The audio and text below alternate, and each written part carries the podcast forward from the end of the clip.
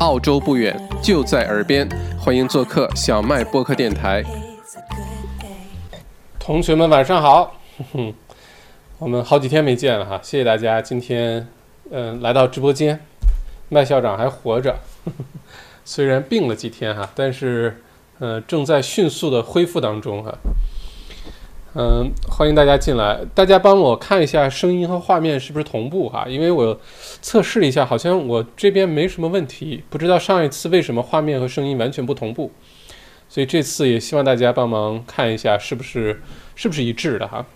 我也找找问题，很奇怪。嗯，另外一个呢，就是呃，从今天开始呢，我们的直播尽量都控制在一个小时以内。呃，把所有的重要的新闻给大家解读完，然后呢，为大家回答一些问题。呃，有如果错过了一些大家的这个提问或者互动的话呢，请大家多多包涵。呃，主要的原因呢，是一方面让这个新闻节奏快一些，呃，信息的浓度高一些。另外呢，也让呃之后收听录播啊、回看录播的朋友呢，包括呃这个到 Apple Podcast 或者 Spotify 去听这个音频版哈，小麦播客电台音频版。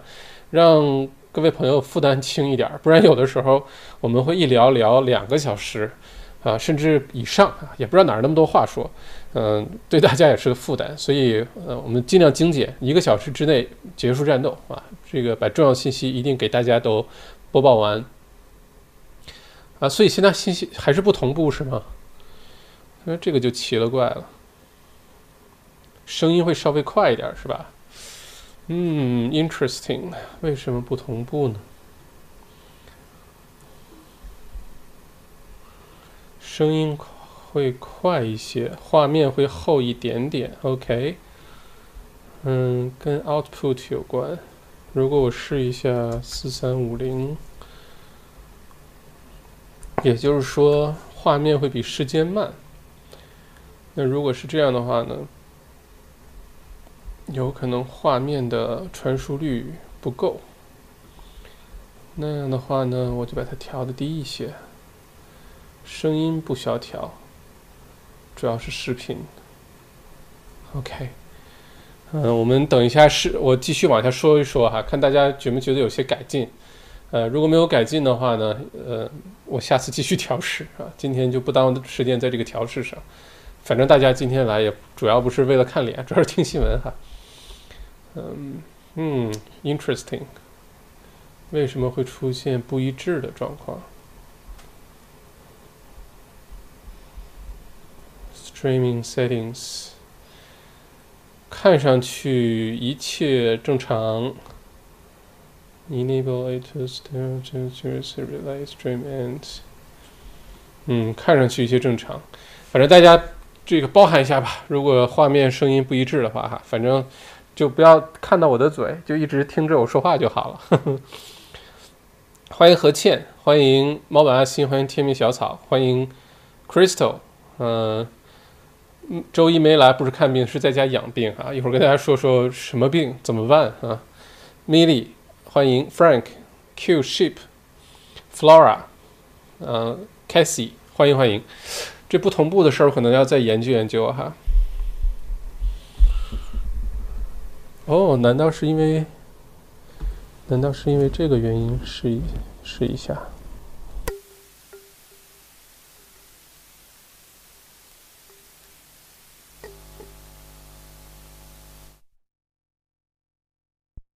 OK，测试，测试，这位是是声音和画面一致吗？这位试一下，一二三，一二三，一致了吗？嗯，请大家给我些反馈哈，希望是一致的。嗯，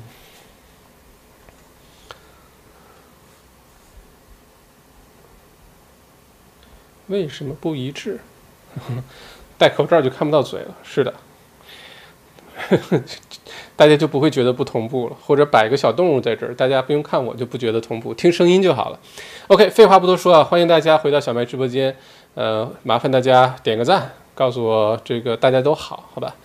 嗯，如果后来看录播的朋友，你看到这儿觉得画面声音不同步，不要着急点呸啊，我正在解决这问题，好吧？这个我们的内容还质量还是很高的哈，只是这个设置的可能有点问题，跟原来其实是一模一样的，但不知道为什么画面和声音不同步了。这个我再找找这个解决的方式哈，不要着急点配哦，不准点哦，点的话记得点两下哈，如果非要点的话。好，我们先开始今天的新闻哈，今天呢是二零二零年的八月十九号，星期三。呃，截止到今天晚上呢，维州在过去的二十四小时新增了二百一十六例啊病例，嗯，死亡病例呢新增了十二例。目前呢，维州还有七千一百五十五例的活跃病例，其中有一千零六十五名是医护人员，两千零五十名是与养老院相关的患者。呃，这十二例的死亡呢，全都来自于养老院，全都全全都来自养老院。呃，目前呢，这二百一十六例的新增呢是呃近期最这个新增最低的一天哈，呃，这跟我们之前呃的预测呢也是吻合的，就是在这周之内呢会降到二字头，很低的二字头，甚至甚至进入二字头以内，就变成一百多例了。我估计这周末之前就能实现这个，呃，有些小幅度的起伏啊，这些都很正常啊，这个数据的统计是这个样子的。如果一直一路下降。呃，二百一十六、二百一十五、二百一十四、二百一十三，那才让人觉得怀疑呢，好吧？嗯，之前有些地方的数据就是非常整齐哈，每天都是保持一致，这个就让人反而很担心啊。那这个病例的话，呃，如果降到一百多例呢，大家也不意味着就结束了。呃，本来的计划呢，呃，这个模型呢是。呃，六周的四季封城会让维州的新增病例数呢降到五十以内，日增长降到五十以内。五十以内其实就非常低了，因为考虑到维州有五百多万人口啊，如果一天新增五十例以内呢，基本上就算控制住了，不能算清除 （elimination） 不算，但绝对算是这个控制住了哈。不过现在来看呢，可能到六周的时候，到九月十三号依然达不到这个目的，那到时候再看我们会有什么新的一些举措哈。嗯，这是数据方面。再看下一个，维州规定的四级封城下，呃，即使距家里只有五公里呢，也不能开车去锻炼。你可以开车，其他原因，但不能为了去游个，现在没有游泳馆开啊。你为了去跑个步啊，登个山啊，呃，虽然离你家五公里以内，但你要开车去，这个之前是不允许的。也有人因为这个被罚款。那从今天晚上开始呢，呃，这个政策会发生一个改变，就是说你可允许你开车。呃，前往那个运动的目的地，然后你把车停好了之后下车开始跑步啊，呃，跳操啊，干嘛都可以，呃，但还是有条件的，就是说你前往的这个运动的目的地也不能超过家的五公里范围啊，不能出这个圈儿。另外呢，你开车去这个运动地点和呃从这个运动地点开车回家的这个路上的时间呢，也算在一小时之内。啊，如果超过这一个小时的话，依然会被罚款。呃，这一小时的这个时间限制，我不知道是怎么怎么去监管的哈。呃，难道警察问你出来多长时间啦，或者把你这个 Apple Watch 伸出来，我看看你跑了多长时间了？呃，不知道是怎么限制它哈，并且我不知道什么情况下大家是呃五公里以内要开车去运动啊。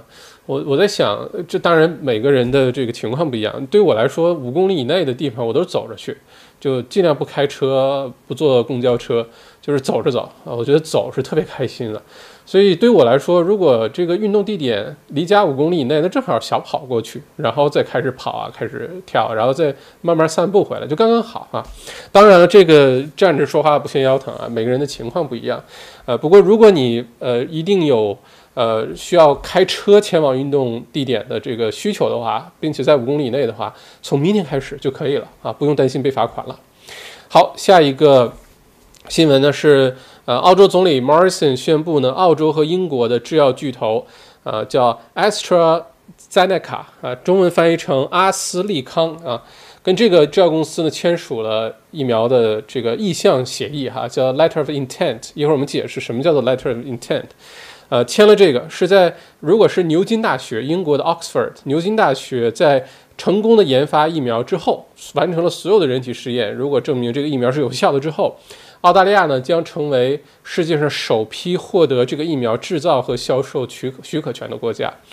那并且呢，澳洲政府已经承诺了啊，全民全澳洲两千五百万呃澳洲人呢是免费的接种这个疫苗，甚至有可能会要求是强制接种啊。呃，要争取保证在百分之九十五以上的疫苗接种率，呃，以确保疫苗有效。据报道呢，这款疫苗有望在今年年底或者明年初上市。那关于这条新闻的解读呢，是几点哈？呃，第一点呢是呃关于这个呃疫苗呃到底靠不靠谱？呃，首先呢，现在全世界呢一共有差不多一百六十个呃疫苗的这个研发正在进行啊，关于新冠状病毒的疫疫苗有一百六十多个。那这一百六十多个里呢，呃，比较靠谱的其实没有多少个，不超过十个啊。呃，这里面的因素非常的多，有效率啊。呃，针对的不同人群啊，制造成本啊，能不能大规模的短期的制造？这个需要的材料有没有啊？呃，涉及的因素很多。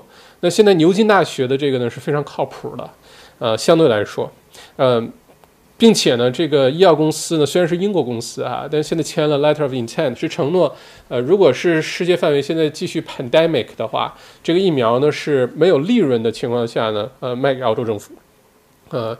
呃，这个其实是很良心的一件事情啊，因为你加多少钱也得买。呃，现在已经承诺了是不要利润啊，就成本价看着改啊，到时候给澳政府。那首批获得这个疫苗的国家呢，不光是澳洲，也包括英国、美国，还有欧盟的一些国家，呃，会优先获得这个疫苗。到时候呢，这个疫苗呢会是在澳洲进行生产制造啊，完全在澳洲境内生产制造。呃，并且呢是免费的给全民接种。目前澳洲的法律体系当中呢，政府是没有权利强行呃让人民接种任何疫苗的啊，呃没有这个权利。呃，因为这个听上去有点搞笑啊，绝大多数人肯定都在迫切的盼望这个疫苗赶紧出来，你打了不怕了，你就可以到处乱逛了，对吧？但是确实是有反对疫苗的人。啊，就是是坚决反对，认为疫苗反对的原因很多，有的是真正的，比如身体的原因，有些过敏啊，或者这种真正的医呃这个医疗呃健康的原因。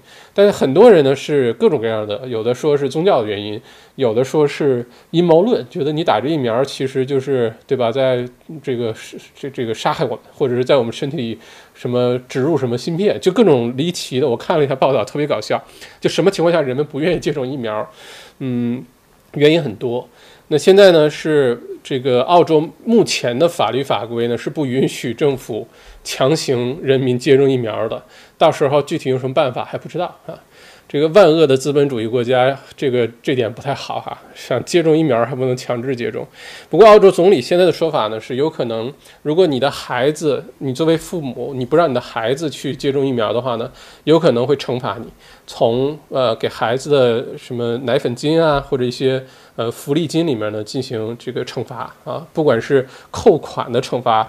还是减少发放给你钱的这种惩罚，反正是要惩罚的，呃，到时候呢，目的只有一个，就是希望呃尽可能多的人，那最好是全员全全澳洲人都能接种这个疫苗，接种人越多呢，呃越有效呢，这个疫苗才能在澳洲真正的得到控制，啊，不然的话总有一小撮，你说百分之九十五的接种疫苗，就算百分之五的人呃不肯接种啊，非要那个，呃。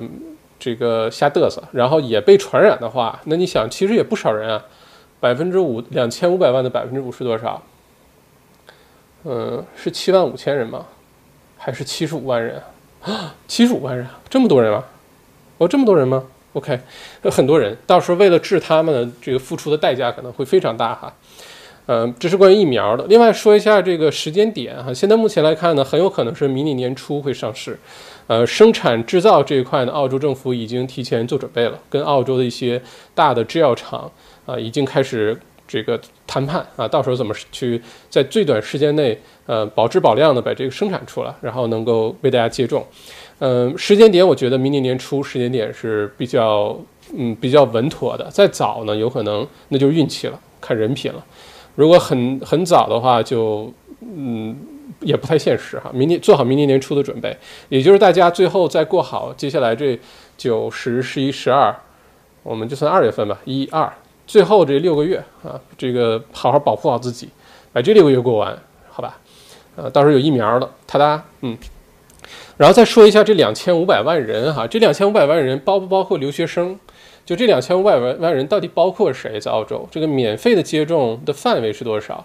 那我去查了一下这个定义哈，那目前呢，嗯，澳洲的这根根据二零一九年的人口普查数据呢，现在澳洲有两千五百五十万人左右，两千五百五十万人，两千五百五十万人呢，它的统计方法是这样的哈。我先说结论，这个人数里呢，包括在澳的所有的人，包括在澳的留学生，包括在澳的比如说父母临时签证啊，包括在澳的工作签证。啊，都包括在内，可不包括的是临时来旅游的人是不包括的。那这个统计的方法是怎么统计呢？他不看你的国籍，不看你持有签证的类别，你是 PR 永居还是呃一年有效签证、三年有效签证、留学签证，呃还是这个短期工作签证，不管它是什么签证，它遵从一个十二十六原则。也就是说，你在每十六个月当中，如果累计不是延续啊，是累计在澳洲待够十二个月的话，你就被认定为这个人口普查当中的 resident，也就是说，你被包括在了这两千五百五十万人里啊。那如果是这个样子的话呢，呃，从疫苗的角度来说呢，其实澳洲政府有足够的动力给所有在澳洲，只要你不是来临时来旅行的人。来免费接种这个疫苗的，包括你如果只是临时签证，哪怕你只有一年签证啊，你只要超过十二月，你是在澳洲的累计，你都算澳洲这个居民啊。居民这个定义跟 PR 呢是分分开的，跟移民局的定义是分开的。那在这种情况下呢，澳洲政府有足够的动力给每个人都打，因为这疫苗它又不分国籍，又不分什么，你总不能说，哎，只有澳洲国籍给你打，或者只有澳洲国籍 PR 给你打，那到时候需要传播起来依然是传播，依然是在你国家传播，对吧？不如呢一口气儿就都打了，这样的话，这国家才能重新开放，经济才能开始复苏，啊，生产生活才能回到逐步的回到正常状态，所以。好消息呢，就是这两千五百五十万人到时候给的这个全澳洲免费接种哈，不管你的签证类别是什么，都包括在内。这是我刚刚细致研究的成果。丁，这也是我们这个节目呃独一的呃这个呃 exclusive 的一个新闻哈。啊，所以我们就盼着到时候疫苗的出现吧。我我猜到时候接种的方法呢是澳洲公民或者 PR 呢可能要凭自己的 Medicare。呃，去到各个 GP 诊所啊、医院啊等等，可能到时候还会临时设很多呃接种疫苗的点啊，你就直接去，就只要有 Medicare，然后记录，然后就给你免费打了。嗯，如果是其他的签证呢，有可能，比如说留学生呢，有可能持有这个像什么 Medibank 这种留学生的这个保险。呃，其他临时访客呢，可能是持有你临时访客需要买的，因为你只要进澳洲，呃，签证的要求之一呢，是你必须有保保险啊，有 health cover。那你就持有效的 health cover 卡，可能就可以去打。啊，我不觉得是你直接拿着驾照啊，拿个护照啊就可以去打针。嗯，这有点不太像是大规模接种疫苗的做法哈。不过到时候细则出来时候，大家可以了解一下。所以如果生活在澳洲的话，其实这个算是挺大一福利啊，因为这个疫苗在其他的国家呢是不免费的，在澳洲的话，首先质量是很有保证，它的研发呢是嗯这个牛津大学研发出来。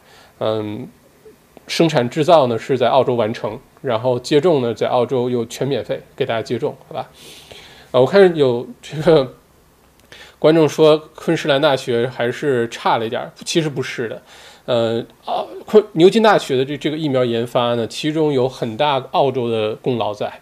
啊，尤其是墨尔本的这些研究所啊，Peter Doherty 研究所啊等等，都有很大的功劳，因为在这个早期，呃，最早画出这个新冠状病毒呃基因结构就是 Peter Doherty 研究所，并且后来呢做了很多大量的动物实验啊，呃，很多的一些分析啊，Peter Doherty 研究所整个澳洲这些研究团队呢都是给了很大的这个呃 contribution 的，是有贡献的哈。呃，并不是澳洲什么也没做，然后牛津大学研究出来了，还真的不是这个样子啊。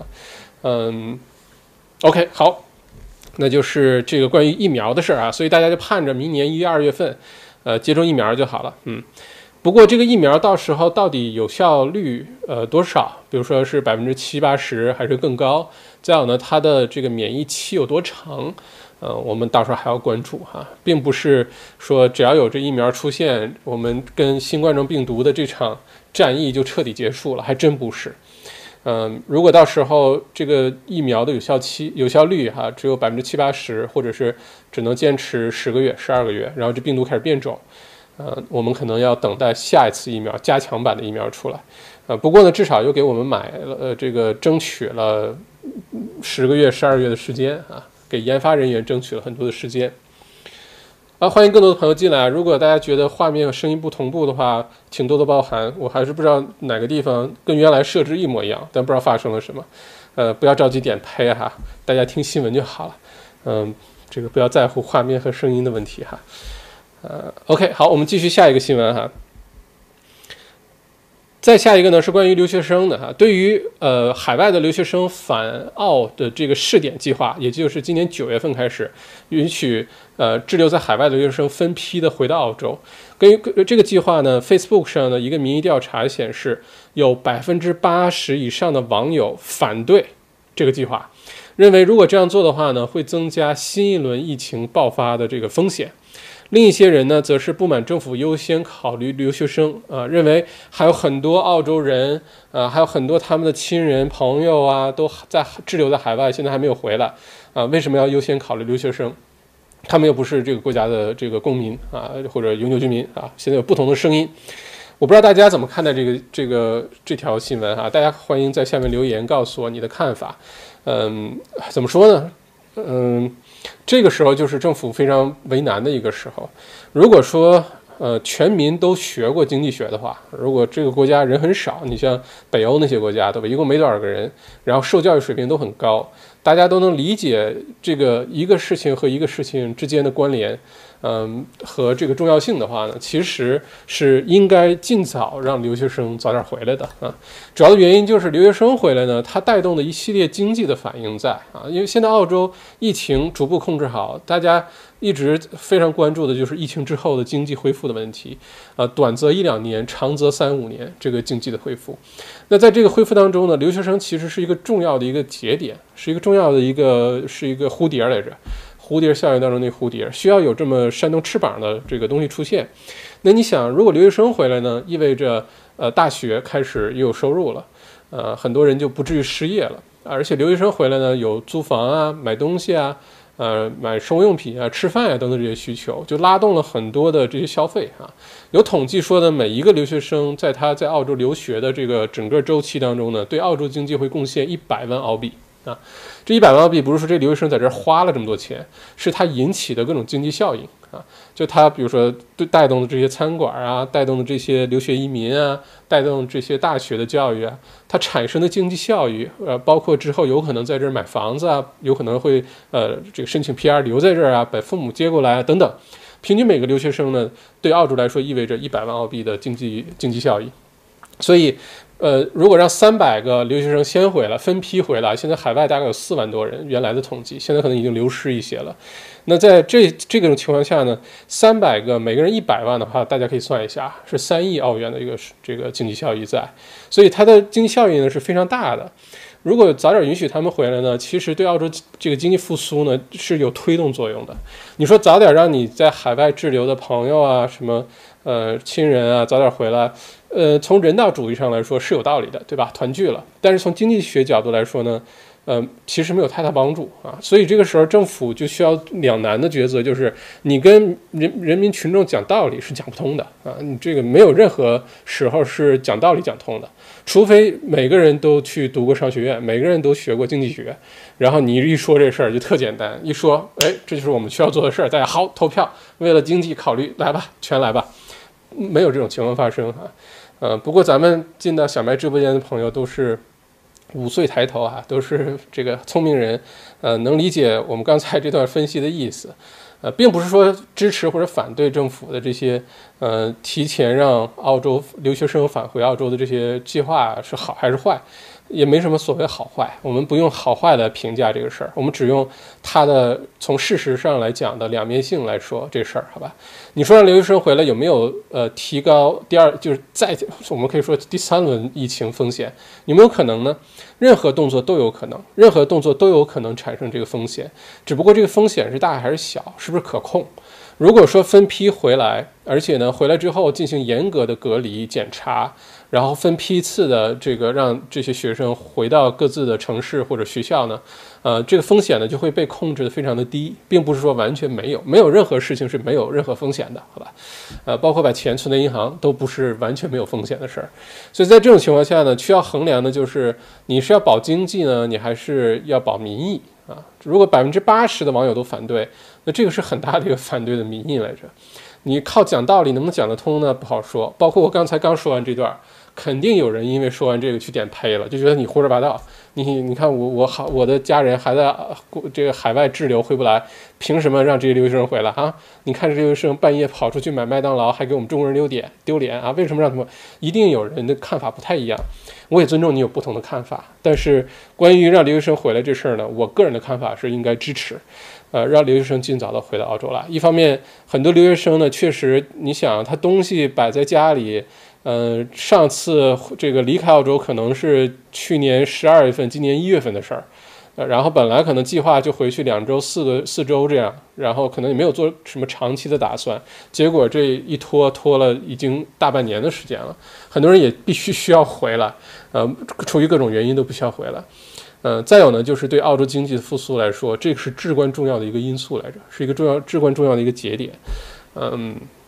OK，这是关于留学生的这个新闻哈，看看大家是什么看法，欢迎留言给我，好吧？我们再看下一个新闻哈，是呃，根据澳洲内政部的数据显示呢，在二零一九年到二零二零年这个财年，澳洲离岸学生签证申请，就是在澳洲境外申请澳洲的留学签证的人数呢，比去年同期减少了百分之三十三点五，减少了三分之一，仅五月份的申请数量就下降了百分之八十八。啊，下降的非常多。据官方数据呢，呃，二零一九年十二月，澳洲留学生人数为七十五万八千人，但截止到二零二零年六月呢，现在是六十三万七千人，减少了十二万人，减少了非常多的留留留学生哈。嗯，很多人没有申请的原因很多，一方面澳洲现在国境是关闭的，就不知道能不能申请啊，然后可能都在等待哈观察。另外一个呢，就是可能。呃，出于各种原因吧，不管是看了朋友圈啊，看了新闻啊，觉得澳洲现在不安全，不应该来啊，就放弃了这事儿。不过这个情况呢，一定会跟着疫情逐步的好转啊，呃，有所改善啊。有些东西很难改，呃，这个呃舆论的导向是很难改的。但是到时候是是就用数据事实说话吧。呃，我的判断是明年开始，澳洲会迎来留学潮，留学潮和移民潮，明年都会迎来。呃，这个围绕着留学生的很多的生意啊，很多的呃公司啊，呃，包括大学啊，包括餐馆啊，包括留学移民的中介服务等等，现在可能比较艰难，因为这个很多留学生没有在这儿。但是明年开始呢，这个生意就会特别好，一定会出现大量的移民潮和留学潮的到来哈。而且这里不仅仅是指来自于中国的哈，来自于其他地方的都有。呃，因为等这个浪退过去，等着疫这个疫苗出来了，咱们算是告一段落。然后大家呃这个回首看看这个疫情的时候呢，开始总结的时候，一定会发现呃一个事实，就是澳洲在整个疫情的这个当中呢。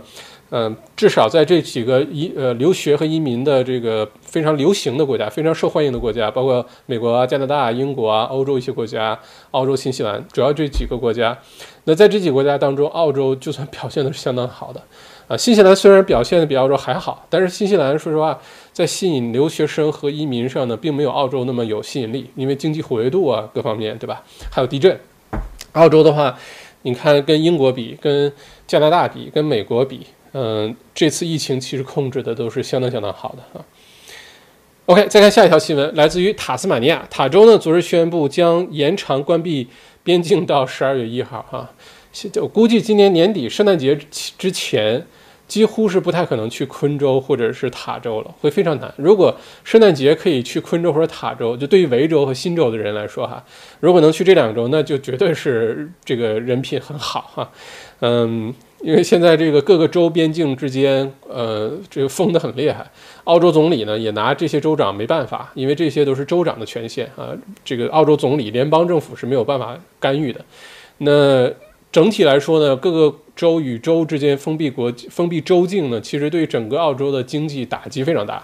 但是总理呢，也只能是劝各个州长把这个边境呢，是不是要打开一下？但是又没有什么特别好的办法啊。现在北领地也对各个州都歧视啊，当然是打引号的歧视。这个北领地是不允许其他州去的，呃，估计今年圣诞节前也没戏。所以，嗯。不过这个情况有可能会在今年十月份开始得到逐步的改善，也就是说可以因为其他原因，你说我在这租了个房，我在这买了个房，对吧？你总不能不让我去了。最多到时候就是隔离的问题，这个十四天隔离是谁出钱，在哪儿隔离的问题，涉及到这些细节。但真的想要，你真的有足够的动力、原因、呃理由，你需要去，比如说昆州、塔州，就作为新州和维州的人的话，只要你愿意做好被隔离两星期的心理准备的话，依然可以去的，依然是可以去的。嗯，不是现在啊，到时候。OK，再看下一个，新州呢新增了七例，其中两例呢为海外的入境者，一例为万豪酒店的保安，这个正在呃紧密的调查哈。呃，另外四个人呢是本地的社区传播。嗯，悉尼表面上看还算稳定哈，前几天一直是十呃十几十几例，呃出现过一天二十例，然后这次呢只有七例，个位数啊。希望悉尼能保持住，希望这个万豪酒店保安的这个事情现在是一个挺大的隐患。啊，如果这个事情能够都调查清楚来源，追踪到所有的亲密接触者，并且都能妥善的隔离的话，通知到的话，那问题还不大。呃，否则的话呢，现在新新州对于北领地和昆州来说也是一个万人嫌，也给它封上了，跟维州差不多啊。但是新州听上去挺可怜的，嗯，才七例也被封上啊。嗯，估计这个状况要维持一段时间。就像我说的。呃，各个州之间呢，现在反正互相封啊，一点都不团结，不像一个国家的人啊。要得一起得啊，我们今夜都是墨尔本人，大家要得一起跟墨尔本的人被传染啊啊！当然了，这是 胡说八道的哈。OK，再看下一条，来自于墨尔本的皇冠赌场。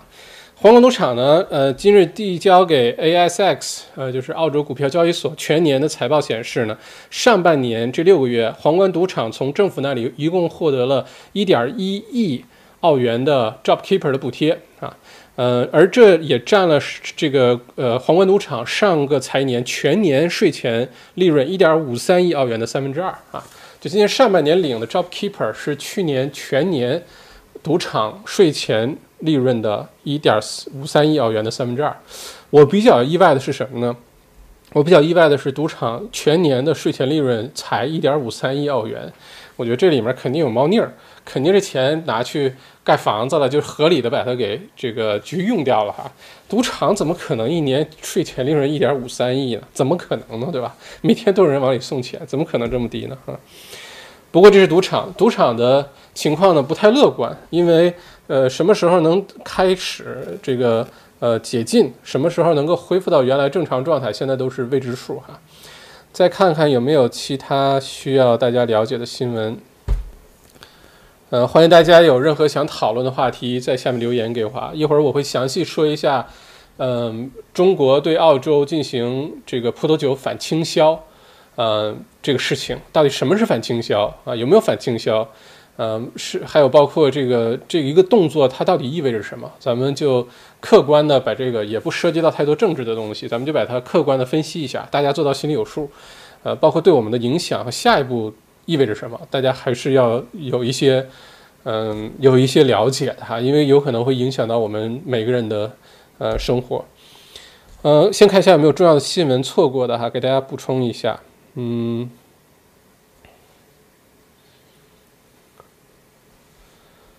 对对对对对对，嗯，几个股市的新闻哈，一个是 Afterpay，就是先买后付的那个服务，呃，这个呃，跟六个星期之前相比呢，他们这个全年的营收的预测呢，提高了百分之九十六，啊，这个公司绝对是这一次疫情的大赢家之一哈。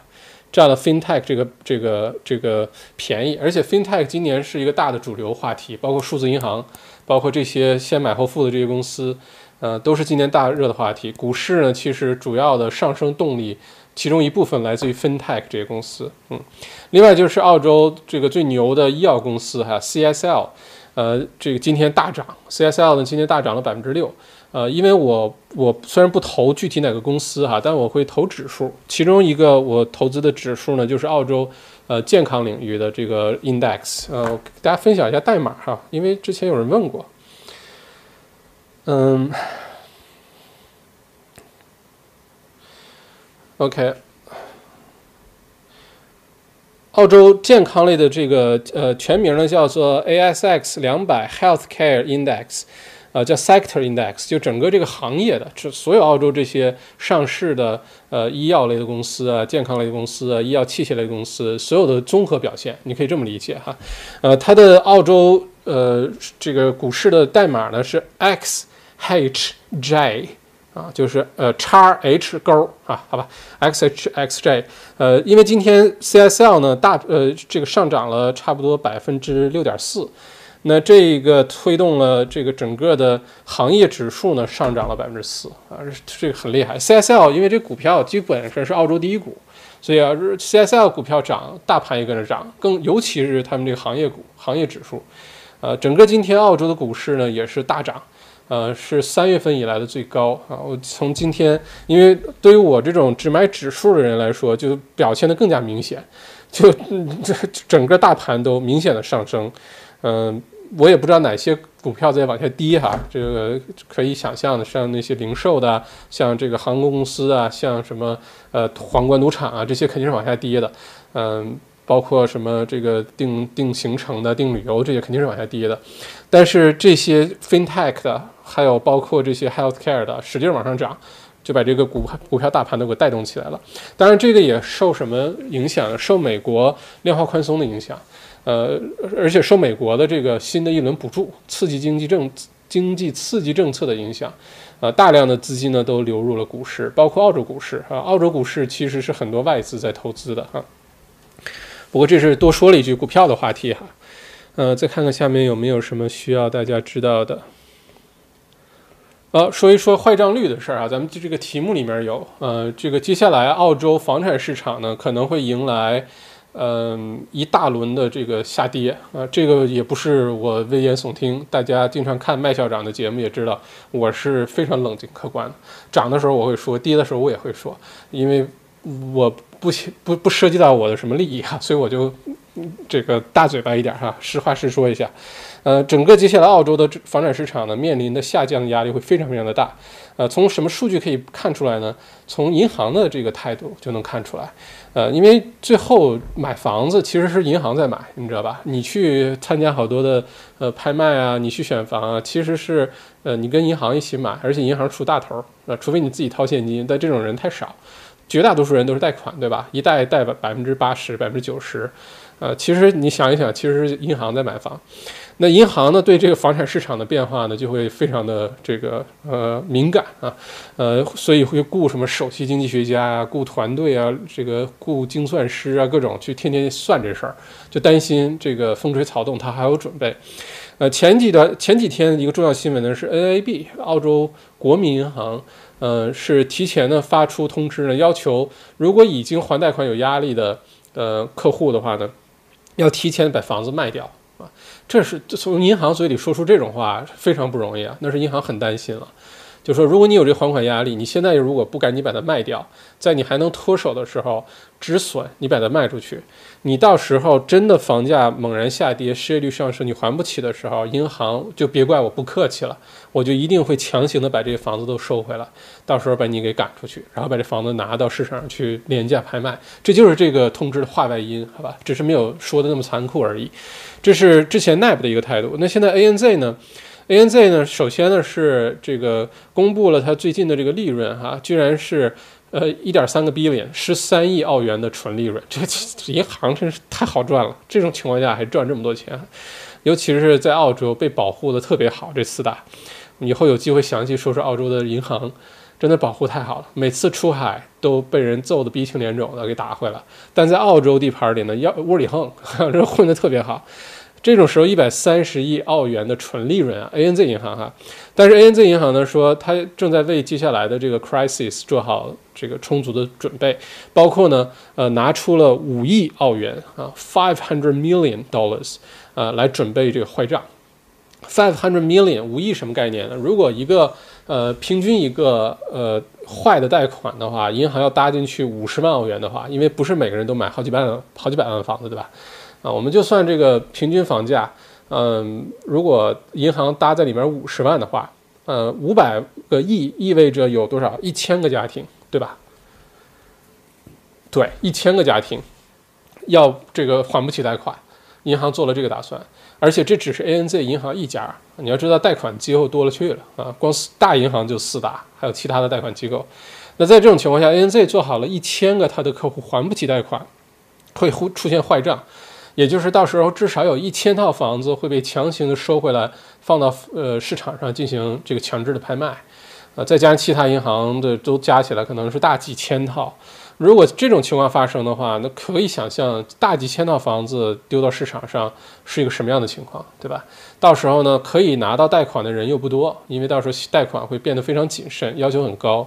嗯，失业率很高，然后很多人还不起贷款。你可以想象那个时候情景是什么样哈？政府呢能做的事儿也不多，说实话。嗯，我觉得如果到时候，嗯，政府能推出一些新的政策，我前两天这个生病疼的晚上睡不着觉，突然想，会不会政府推出一个叫做 housekeeper 这个一个一个津贴哈，就帮助大家保住房子的啊，jobkeeper 是保住工作的，对吧？那如果 housekeeper 呃，这个津贴呢，帮助大家继续保住房子一段时间。但是这个我又想了一下，很难。从经济这个整整个宏观的角度来说，很难。你怎么去定义这事儿呢？你帮大家还贷款，但是这钱谁出呢？是纳税人出，对吧？然后怎么去界定谁能还不能还？反反正很难。我觉得大家要做好心理准备，是房价可能会大幅度下跌。如果说你本来现在现金流就有压力，还贷款就有吃力。嗯，并且看不到什么好转的迹象的话，没有什么好的这个计划的话，那现在最好开始要做做出准备啊，要做最坏的打算。嗯，有可能接下来的房产市场的这个冲击会非常的大，是我们从来没有见过的啊。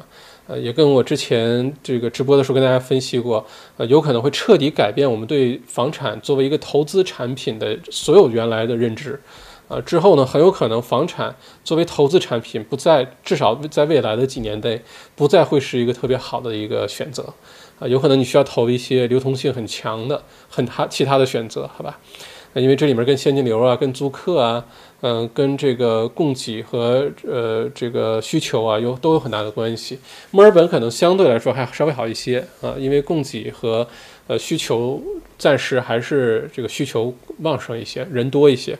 其他的城市未来两三年可能都会是一个很大的问题。这是关于房子的哈，嗯。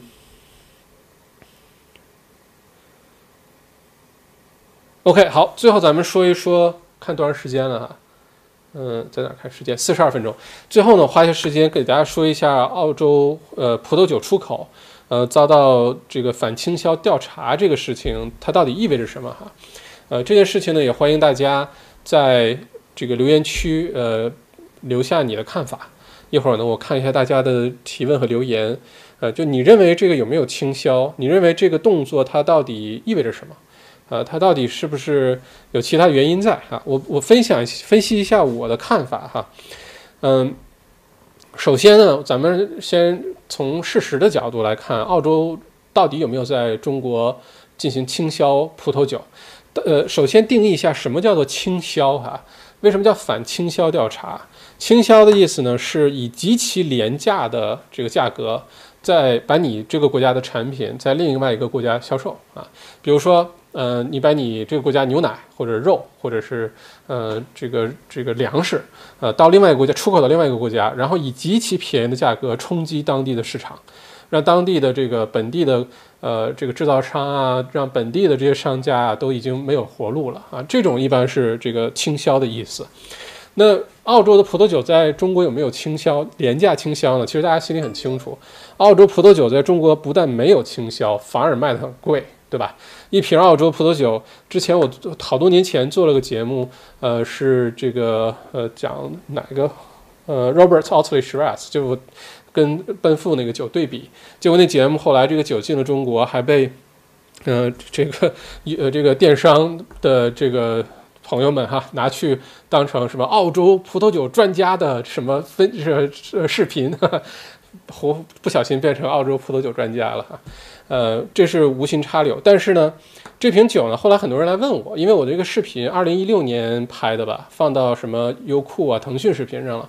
后来呢，若干年后，有很多人绕来绕去找到我的微信或者公众号来问，能不能在澳洲帮忙买这个酒。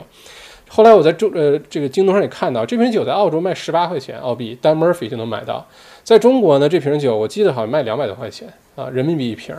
呃，包括你像奔富的很多酒，什么宾二八呀、宾幺二八呀，啊，这些酒在澳洲或者什么呃呃，就反正这个这个澳洲经常能看到这些酒。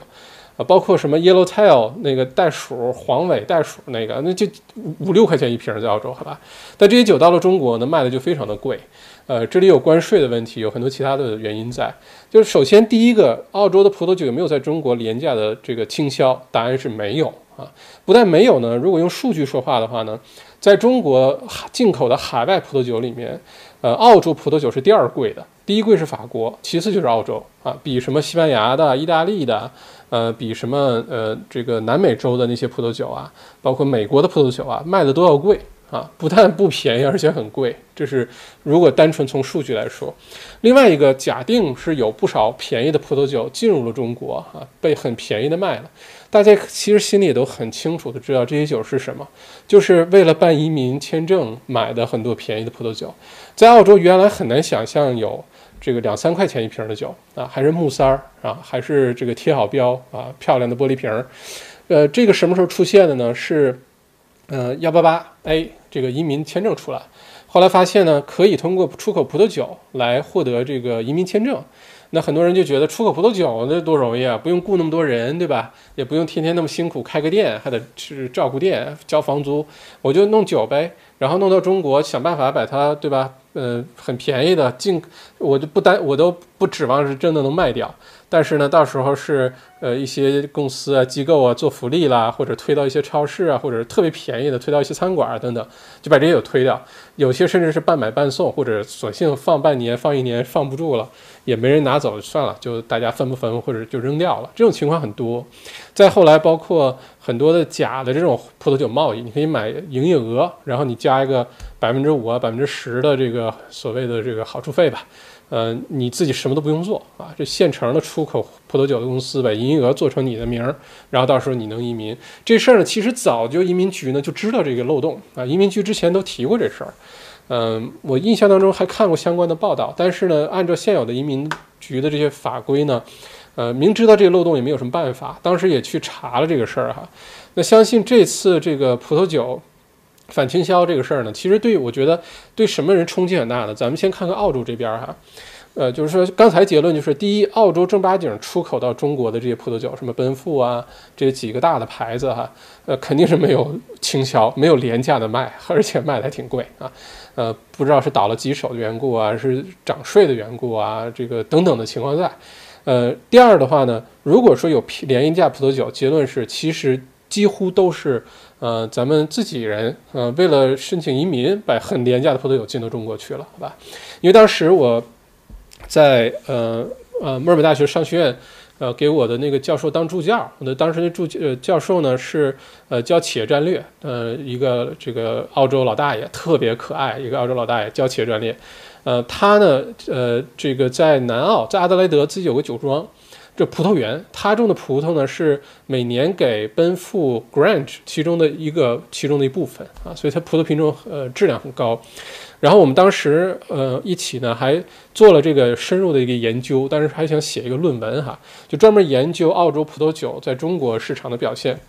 其中呢，当时分析之后的一个结论呢是，呃，很担心因为移民的原因，因为申请移民的原因，将大量廉价的。澳洲的这些混的葡萄酒啊，杂的这些葡萄酒啊，因为这便宜的酒大家知道哪来的吗？都是最后卖不掉，是这个酿出来质量不好，呃，没有那么好喝，然后就东拼拼西凑凑，然后一个大罐车来收，收完之后呢，都把它呃混在一起，然后调成差不多是个葡萄酒的味儿，然后就灌灌瓶儿，然后加木塞儿，因为一个酒，你说一个瓶儿、一个标、一个木塞儿，成本可能都已经我不知道两块钱了。然后最后这个酒能卖掉两块五，说实话，基本就是找个理由把这些酒给清掉了，好吧？嗯，主要是量大，几个一个星期十个货柜、二十个货柜那么走。那当时的一个顾虑就是，如果大家是因为移民的动力，把这么廉价的葡萄酒弄回中国，没有妥善的保存，没有很好的去销售的话呢，长期的话呢，会让中国的消费者认为澳洲葡萄酒就是 shit，澳洲葡萄酒品质就不好。啊，反而有这个担心。当时这是我们写那个论文研究报告的时候，其中一个结论来着。这说实话是二零一八年的事儿。呃，而意大利啊、西班牙啊、法国的葡萄酒都没有移民的这个动力，因为那些国家这个不是移民的一个政策之一呃一部分。你不能因为出口意大利的葡萄酒回中国，你不能出口西班牙的、法国的、美国的，呃或者南美的葡萄酒回中国而获得那个国家的签证移民，呃，在其他国家没有。所以这样的话呢，反而其他国家做到出口到中国的葡萄酒的品质呢，还有所保障啊，并不会大量的自自己贴标啊，或者是这个呃为了追求销售额、追求量、满足移民条件，完全忽略这个品质。这是当时做的这个呃结论哈。那我们再看一下这个事情对于两边的这个呃影响。首先来看一下对于这个澳洲方面的影响哈。第一个影响呢，其实是咱们自己人，是华人朋友们，就是通过做葡萄酒贸易，呃，想移民的这些朋友们，是遭受很大打击的。因为今年上半年呢，本来就没有什么出口啊，这个从澳洲出口到中国的葡萄酒量呢，明显的下降。啊，出口的单呢也是能这个偶尔兴崩的有一两单就不错了，肯定是不像原来每个月每个星期啊走走货柜那种，现在是做不到的。而且很多重要的什么品酒会啊，很多的这个什么什么广交会啊，就这类的哈，这个酒类的贸易展啊，你就都不能进行，这已经是很受影响了。那如果再进行这种反倾销调查，因为几乎所有的这些酒。说实话，最后都可能跟我们华人朋友有关系啊！不管是出现在中间哪个链条上，呃，哪个环节上，你是批发商，你是代理，你是销这个销售，那你是货代，不管你是谁，你一定有华人这个参与，这里面一定是受很大影响的。将来会不会还有人愿意做葡萄酒贸易来移民？呃，可能会减少不少。另外呢，就是，嗯，尤其是通过买这个葡萄酒出口贸易额这种。就是在 paper 上哈，你是出口，其实你什么也没动，你也没买，你也没有去出口，你也没有去销售，都是买的现成的贸易额，然后你付了一点代价。这种人呢，这这个人群，我我觉得会遭受很大的打击。嗯，移民局应该挺高兴的，因为移民局这些移民这这个幺八八 A 也好啊，这些早期的幺六三也好啊，设计出来呢是希望能够刺激本地经济的。希望你能够呃雇本地人解决就业啊，这真的是在做一个生意，去去拉动本地生意，而不是让你本来现在人家就在出口，你去买个营业额回来，加点钱你就可以移民了，就失去那个你这种抄近路的方法就失去这个签证本身的意义了，好吧？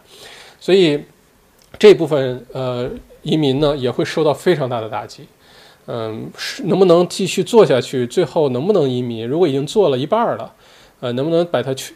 这个咬牙坚坚持下去呢，我觉得可能会遇到一些阻碍，可能要提前的跟那个移民中介、移民律师啊提前联系一下，可能要有一个后手。呃，这是第一个受影响的。第二受影响的也是澳洲这边，就是各个酒庄啊、葡萄园。我是感同身受，就我不是种葡萄啊自己，但是我跟这些酒庄，这个很多酒庄是好朋友，尤其是这些 家庭的酒庄。这家庭酒庄今年已经非常难熬了啊，经过山火。呃，去年之后，然后呢，再加上今年这个疫情，呃，这个葡萄呢是明显的减产啊。当时山火就已经在南澳啊有很多重灾区，很多葡萄园就彻底给烧没了。然后再加上后来疫情呢这个情况，很多的葡萄酒也没有办法就好好的种，好好的摘。呃，在这个今年上半年，这澳洲基本上都在处于这个封城、半封城状态，大家也不能随便到餐馆去，所以很多的葡小酒庄的葡萄酒啊，其实销售是受很大影响的。就基本没有什么销售，好吧？那在这种情况下，就指望着出口。那出口呢，又受到现在这种反倾销调查，结果就造成这些葡萄酒庄很有可能就活不下去了啊！就真的是彻底的关门了。所以对这些酒庄的打击很大，包括像呃呃这个 Treasury Estate，就是奔富的那个总公司，股票今天大跌啊，跌了百分之九，好像是。呃，跌得非常厉害，就是因为奔富是被受牵连的，因为也被调查当中。现在呢，还有很多很多的呃不确定因素在，很多的不确定因素在的话呢，就造成这个没人敢押宝说澳洲葡萄酒将来还能出口到中国去。呃，这可是澳洲葡萄酒出口到中国，这是一个十亿澳元年产值的一个行业啊，呃，有可能说毁就毁了它啊。嗯，这是葡萄酒行业。呃，对于这些 wine maker 啊，这些葡萄园呐，这些呃，葡萄小精品小酒庄啊，这个呃 label 呢，打击会非常大啊，他们压力都非常大。现在我跟呃这个今天还跟这个酒庄朋友聊事儿，聊这个事情，他们的看法啊，紧张极了，因为不知道中国的这个这个做法是怎么想出来的。呃，毫无准备，因为大家都觉得葡萄酒一直当做中国巨大的中产阶级市场的一个很重要的一个呃采购的产品哈，都指望着疫情之后大家开始回到正常生活状态，然后开始买酒，然后这个娱乐，然后对吧，庆祝生活回到正常状态，都都憋着攒着下半年赶紧多出口点儿，没想到这个时候呃使出这招了，嗯。这是对澳洲这边影响哈，而且这个影响呢，有可能不仅仅是葡萄酒出口，有可能接下来会波及到教育，波及到旅游，呃，波及到其他行业啊，这是很有可能的，因为这个是之前呃在采访中国驻澳大使还是领事的时候呢，有提过这事儿啊，呃，不过这个是这个花开两朵哈，我们先这个暂表这一支，然后再说另外一边，就是对中国的影响。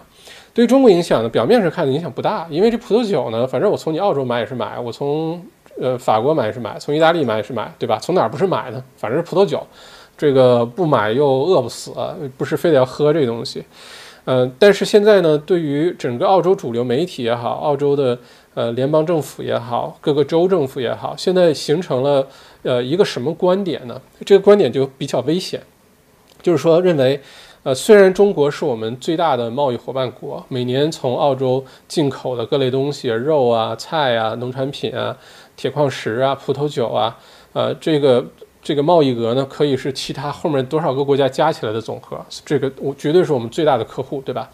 但即使是这样的话呢，呃，现在的一个这个澳洲不是我说的哈，是澳洲这个官方的。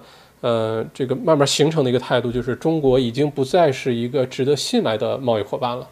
那这个观点如果形成的话，就很危险啊！包呃之后的很多的策略，包括澳洲的产品的出口，出口到哪些国家？是指出口到中国，还是开始开发新的市场？比如说像越南啊、印度啊，呃这些原来可能不太起眼儿啊，包括日本、韩国，原来可能不觉得很重视，因为体量小，但现在呢，为了保证。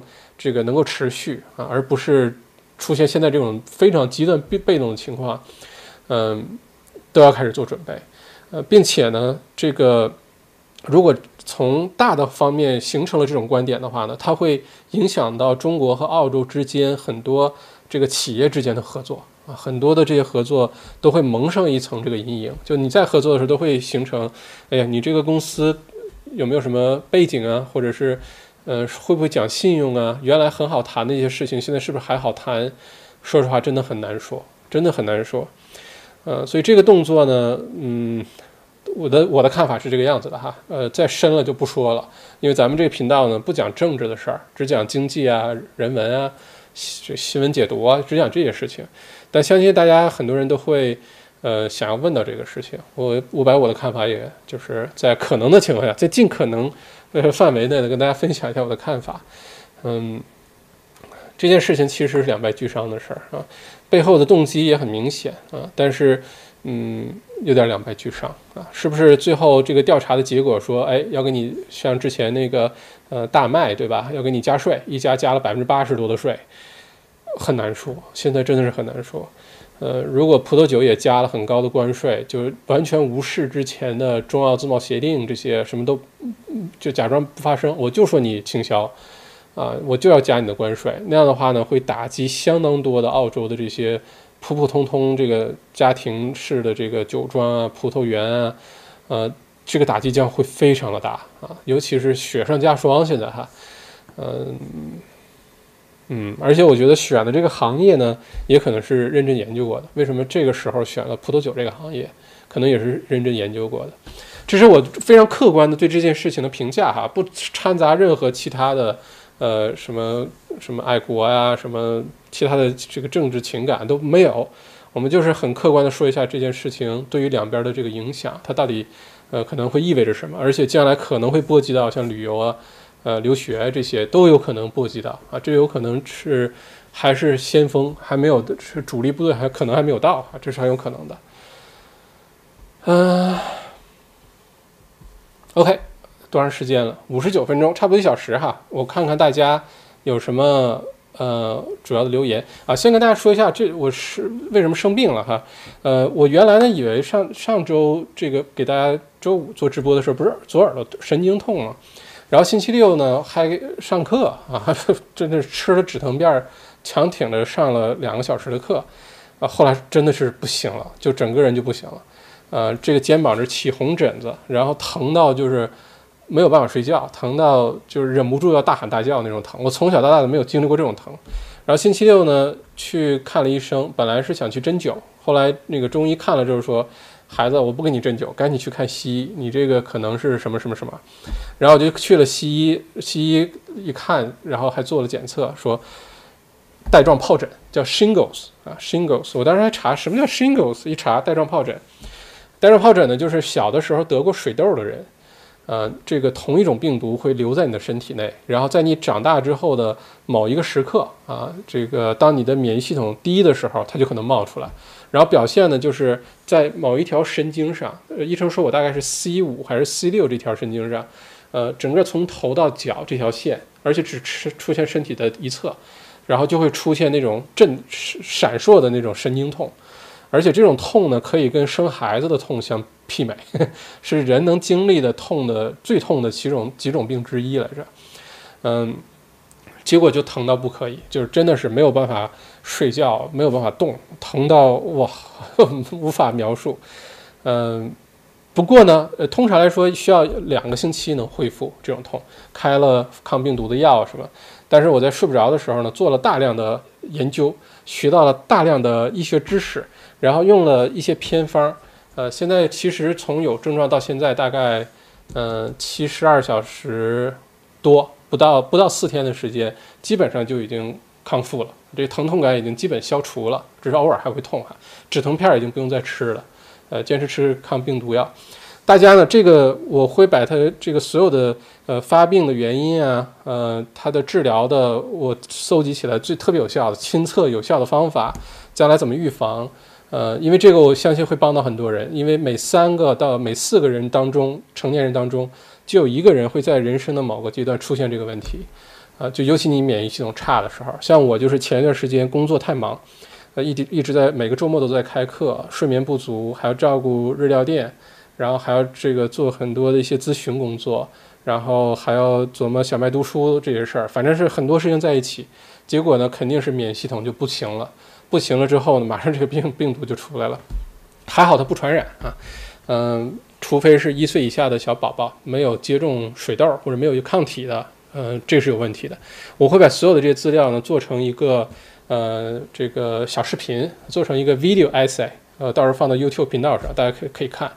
嗯，如果你没得过，或你觉得你这辈子不会得，你就当看别人。呃，难过你开心一下啊！如果你有这个担忧的话呢，我包括五十岁以上人疫苗等等，我都会把它做进去，因为都研究完了，什么有效的治疗方法都研究完了，我都把它做进去。大家看了之后呢，呃，如果有一天你或者自己的家人出现类似症状了，你就知道该干嘛了。就我是走了一些弯路的，呃，还拔罐儿什么的，结果拔罐儿反而弄得更糟糕啊！我到时候我会把这个事情跟大家分享啊，所以谢谢大家关心，给我出了好多的招儿。呃，这个推荐了好多的各种吃的什么的给我，呃，很多朋友根本就不知道我这个什么原因哈，以为就是肌肉痛啊、落枕啊等等哈。不过谢谢大家，这个是带状疱疹，叫 shingles，呃，疼到真的是这种从小到大没有这么疼过啊。嗯，这个看看，啊，说今天恢复了啊，都担心我，谢谢大家，真的是感谢大家哈。呃，心里暖暖洋洋的啊！谢谢大家。嗯，少，嗯，校长好，大家，大家好，终于回来，很想念。嗯。Q ship 说小孩子打呃疫苗，child care 可以不接受。啊，OK。嗯。木一说，哎。被呃木一说，如果是拿着 Medicare 卡或者这一类的卡去打疫苗的话，我现在就可以下结论，我们建筑行业的黑民工人他们都不会去打的。嗯，对这个人群，而且人数不少，到时候，呃，怎么办？这是个这个木一你提的这个点非常的有有有意义，非常 valid。到时候怎么让就是不要有死角，大家都能打到这个针是个是个问题。但你说不用 Medicare 卡去打，或者是嗯不用大家的保险的这个卡去打呢，就会有什么问题呢？第一呢是统计，就到底多少人打过，同一个人有没有打过两次？因为这疫苗有可能会推出不同版本的，对吧？这个一代又一代的，甚至后面可能有 booster。呃，怎么去计统计这个事儿？这是一个原因。另外一个原因呢，就是这个疫苗不是白来的，是花钱买来的，是要花钱生产制造的。那为什么免费的给两千五百万澳洲人打，是从国库里面支取的这个钱去买的疫苗？那这国库的钱是哪儿来的？是大家交的税，对吧？所以呢，其实是大家自己掏的腰包。如果这么理解的话，但如果是澳洲的税务居民，呃。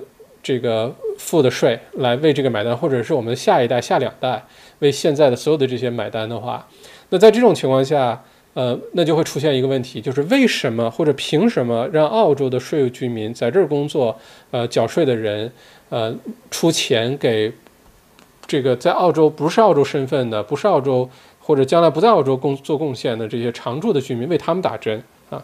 呃，从人道主义上来说，人人都应该打疫苗，对吧？但是从这个这个到时候一定会引发一些这样的讨论，这是我的看法。不过你说的也很对，很多比如说黑工，呃，黑在这儿的一些一些人没有这个有效的签证，或者是没有这 Medicare 或者什么保险卡，他们在病毒面前是大家是平等的，你依然需要保护好每一个人，对吧？所以这个到时候不知道会怎么办哈，是是个很好的一个问题，我也没有答案，我也不知道怎么办啊，嗯。Happy Wings，嗯，这名字挺好玩的啊！欢意鹦鹉，这是第一次进到直播间吗？谢谢麦校长分享，说的太好了，谢谢你哈！欢迎鹦鹉，嗯，留学生快回来买房子吧啊！哦，看来不少朋友 Q Ship 说的好，给校长点赞。看来不少朋友还是支持留学生早点回来的哈，嗯。Annie 五岁抬头团团友，嗯，是的，嗯。天命小草。After Pay 好坑的，我的一个朋友逾期十六块钱就要收十块钱滞纳金，简直比高利贷还要高利贷。OK，嗯嗯，看看米莉说，今年很多投资房都选择放弃首付不 settle，捡漏的好机会。嗯，米莉这个事儿呢，我我知道你的立场哈，呃，我也说说捡漏这个事儿，因为问的人很多。就是说，什么样的人放弃了楼花的这个首付啊？结论是呢，很多是海外购房者，因为买的都是公寓的楼花，大部分是这样哈。当然也有本地人买的什么 townhouse 这些楼花。那大部分放弃首付的不 settle 的，是以海外投资者为主，他们购买的商品呢是 CBD 或者附近的这些公寓的楼花为主，对吧？我们说的是大部分哈。那这样情况下呢，如果是没有 settle，放弃了百分之十的首付的话，这个是不是值得去捡漏？在我看来是完全不值得，因为这个这些公寓下降的幅度会远远超过百分之十。如果你是为了节省百分之十去捡漏，你会发现，呃，第一，有可能它继续下跌，它其实不值这个价，未来的六到十二月会继续往下跌。第二个呢，就是比如说这房子八十万，上一个买家，呃。花了八万澳元，百分之十的首付签了合同，呃，剩了七十二万，对吧？你把它接过来之后呢，可能你觉得你，比如说人家放弃百分之十，你觉得你七十二万买了个八十万的房子，这是你的看法，或者这是合同的看法，但是银行不这么看，给你贷款的人不这么看，银行会觉得你这房子谁说值七十二万？明明就值六十五万，明明就值六十二万，中间那个差额那些部分呢，依然需要你自己用现金把它补足。那在这种情况下呢，很多人一下子又拿不出那么多的现金去补这个差价，呃，就会出现呢，到时候可能申请贷款依然出现很多的问题。所以捡漏这事儿呢，我觉得大家要非常的谨慎。这个我们在之前 X MBA 的那个系列财富课地产那个专场里面有有讲过捡漏的这个话题哈。三二房价下跌只是短期的嘛？以后移民多了，房价会不会又涨？如果往长期看，房价是一定又会涨回去的。尤其澳洲这种国家，其他国家不敢说哈，但澳洲这种国家是一定会涨上去的。只不过呢，是什么时候？是一年以后、两年以后、三年以后、五年以后？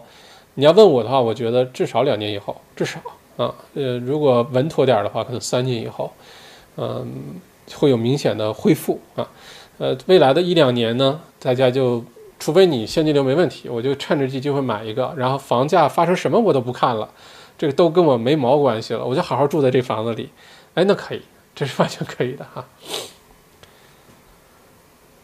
嗯。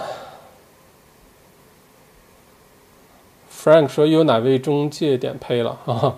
我都我都习惯了，而且也非常感谢非常忠诚的点胚的这这这么一两位两三位的这个观众哈，每次视频出了都非常忠诚，一定来点胚，谢谢你的忠实的关注哈，谢谢啊！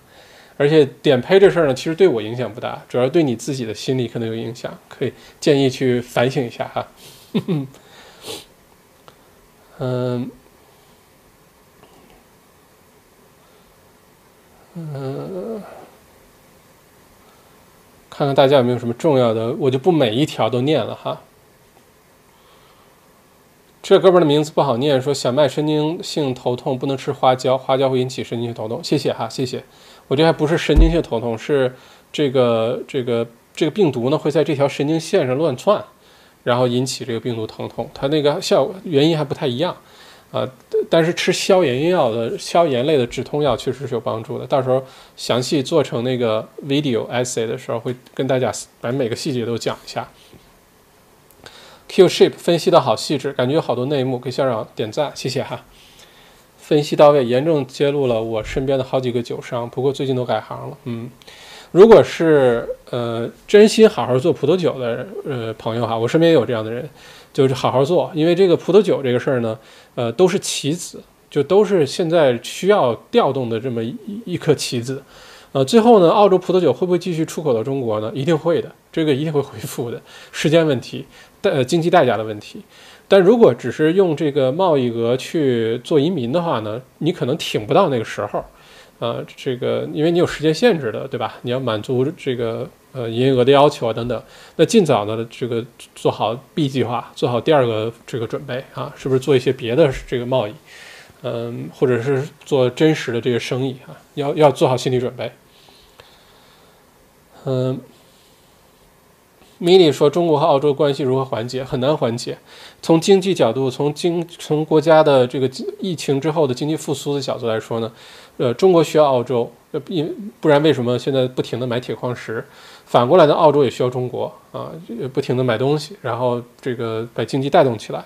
但是呢，两个国家又在认知上有些根本的不一样啊，呃，这个根本的不一样能不能够达成一致，或者是求同存异，那就看这个政治家的智慧。但是从现在的情况来看，我不觉得在短期内能很快达成一致啊，因为这个中间可能在认知上差距很大，嗯。只能是在这种摩擦当中，怎么找到那个平衡点？啊，嗯，谢谢 Andy 校长好，校长安康，谢谢啊，嗯，Allen 说 OK，我就不念你的评评价了哈，呃，评语了，嗯，接接下来的确很有很有可能会影响到其他的行业，但是呢，这里多说一句哈，澳洲有一个很重要的优势存在，大家知道是什么吗？这个优势在全世界范围内呢，澳洲的优势极其的明显，呃，而且很有可能会在未来的六到十二个月显现出来，就是反制，让中国变成继续变成客户啊，像就像现在买铁矿石一样，到时候有可能有其他的原其他的行业来这个呃抓到澳洲的痛点，但澳洲呢确实有一个东西，可能是接下来中国非常需要的，大家可以猜一下是什么，我一会儿公布答案哈，嗯。Anonymous Hacker，印度也是个大市场，嗯，但印度的购买力不行。印度的购买力，因为呃，中国之所以这个作为一个消费者市场、消费市场这么诱人，对于世界上很多国家来说，是因为它的中产阶级。澳洲的澳洲之所以这么看重中国这个贸易伙伴、贸易客，其实是客人哈，就是因为中国的中产阶级。中国的中产阶级呢，大概有三亿多人。啊，这个全中国十四亿人，有三亿都是中产阶级。这个中产阶级的人数的数量和财富的规模呢，是人类历史上都没有出现过的，是世界上最大的。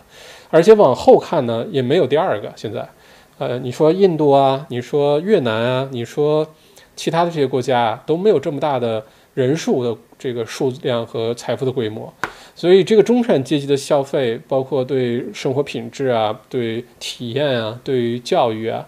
呃，等等的这些这个需求呢，是没有其他哪个国家能够代替，它一定是好多国家加起来都不一定能代替中国一个国家中产阶级的消费能力啊。天命小草太讽刺了，在澳洲做服务的时候有一条宗旨：the customer all is always right，但是客户永远是对的。但是对中国的时候就不这样了，完美双标，感觉自掘坟墓而不自知。然后这句话我没有太看懂什么意思哈。嗯，Andy 徐，中澳应该只是政治作秀，因为澳洲二季度对中国出口额比以往都要高，占比 GDP 很大，中澳关系没有本质性变化。哎，这有可能正是这次反倾销调查的原因啊。首先呢，是不是政治作秀呢？没人知道。说实话，除了那实际上在作秀的人，假如是在作秀，没有人真的知道。呃，能看得出来，现在澳洲从联邦政府开始呢，对这件事情非常的紧张。呃，非常的认真对待啊，这个在准备提供材料啊等等。你也可以是说他作秀做的做做全套，对吧？这我的答案是不知道，不知道是 在做还是不没有在做。但是确确实实在在最后遭殃的，就算作秀，最后遭殃的也是呃老百姓这些酒庄，对吧？啊，一将功成万骨枯，嗯。呃，并且呢，这个 GDP 呃出口额高，是因为澳洲最近出口的铁矿石非常多。那会不会因为出口铁矿石特别多，结果造成中国需要反制，需要通过别的方法，对吧？需要把这个找回点了，就算是打折了。呃，不好说啊。嗯，下一个。嗯，Wine 说反倾销后，那澳洲国内的酒会有怎样的变化？麦校长有什么酒可以推荐囤的？其实今年的所有，就二零一九年年份的，呃，葡萄酒和二零二零年就明年灌瓶啊，今年不会那么快出来的澳洲的，尤其南澳和维州的葡萄酒，大家都值得去囤，尤其是这些这些红五星酒庄的都值得囤，因为产量都非常的少啊。就像我刚才说的，什么山火呀，呃，疫情这影响，很多的葡萄酒庄都减产。嗯，之后这两个年份的酒会很贵，而且很少，所以大家值得囤一囤这两年的酒。而且二零一九年，根据 KFK 的说法，哈，可能二零二零一九年是人类历史上将来很值得纪念的一年，所以这一年的酒值得多买一点儿哈。我今年的酿的酒，呃，用去年自己呃葡萄藤然后摘的葡萄酿的这个酒，在准备写这个酒标的故事。因为要一起酿完酒之后给它起一个主题，每年酿一桶要起一个主题。今年我就在想，因为是二零一九年 Vintage，所以要想一个跟二零一九年的有关的一个主题哈。这些酒庄都值得囤一囤，其实之后都会涨价的。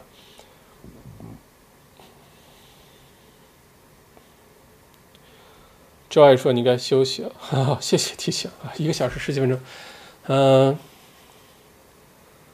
深夜说神神经带状疱疹腰上长过，正常呃，大部分人都是长在腰上哈，一般是两个星期。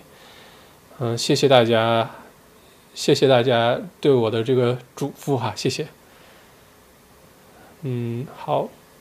Scarlett 张说同意麦校长意见，关于让留学生回来这事儿，我是支持的。经济这事都是环环相扣的。另外，我妈妈在国内疫情最严重的时候也是得了带状疱疹。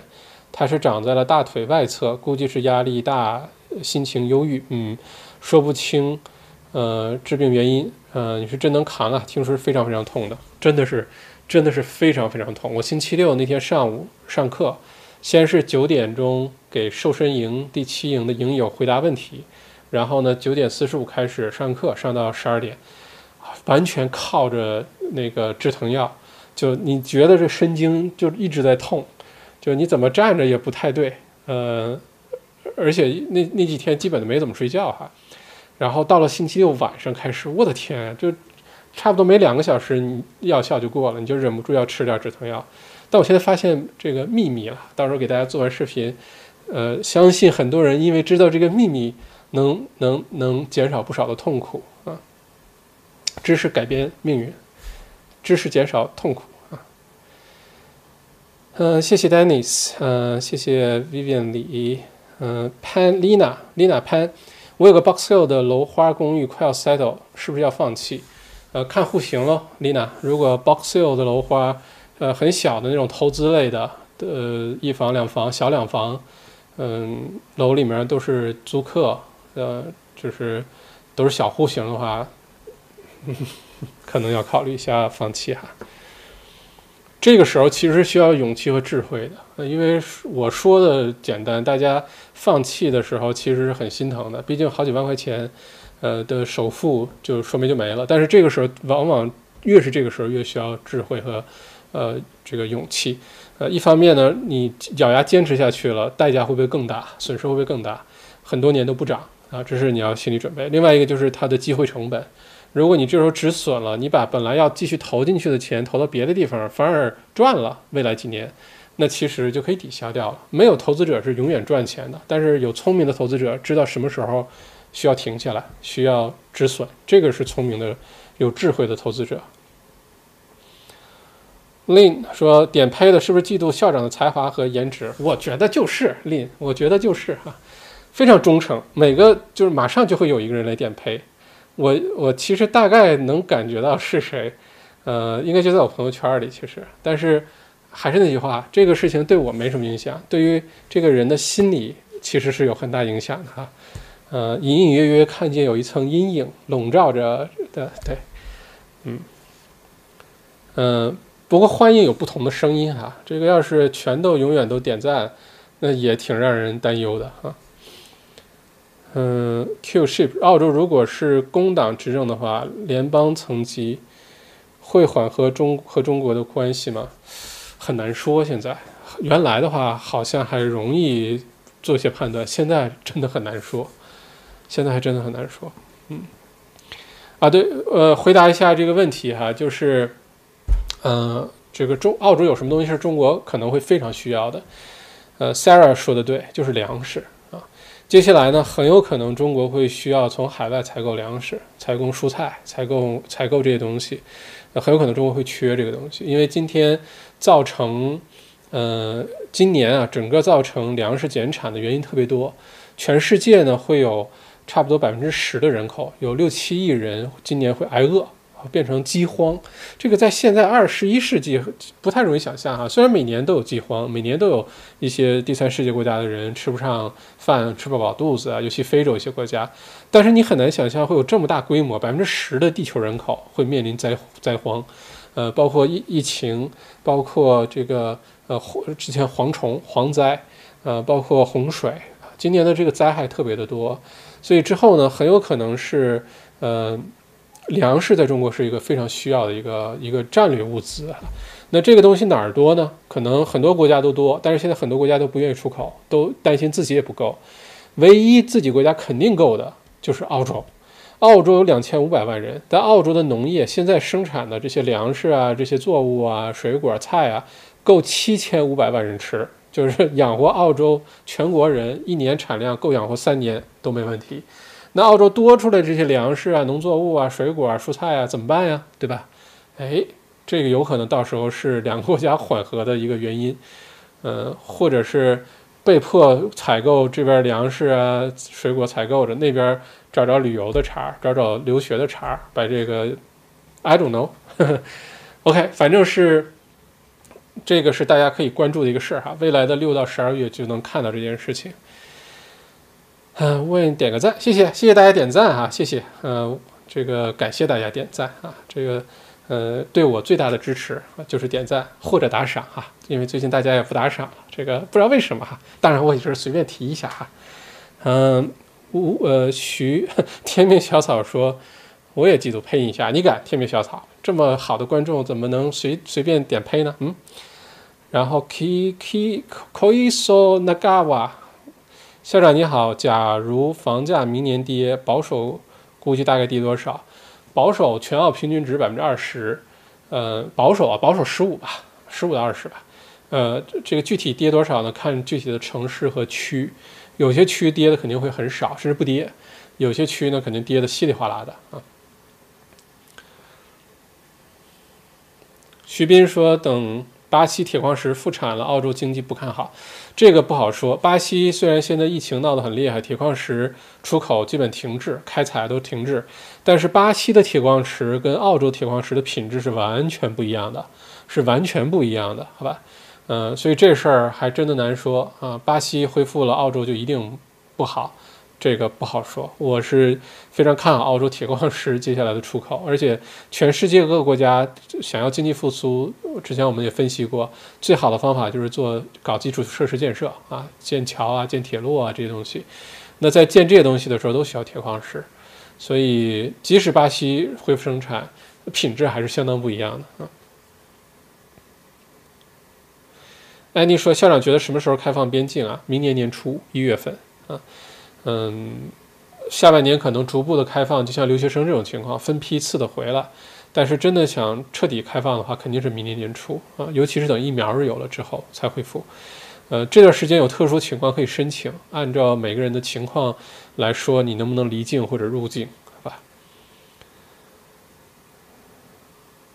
哼，Legend 说每次都点赞，谢谢哈，两个赔了。哈哈，给我个赞吧，谢谢 Sarah，谢谢啊，谢谢 Crystal，十九块一毛九，打上走啊，今年十九号，对哦，十九块一毛九，八月十九，好快啊，八月份马上就过去了，我们这个四级封城还有四个星期的时间啊，九月十三号，到时候延不延迟是一回事儿，但是已经过去很多时间了哈。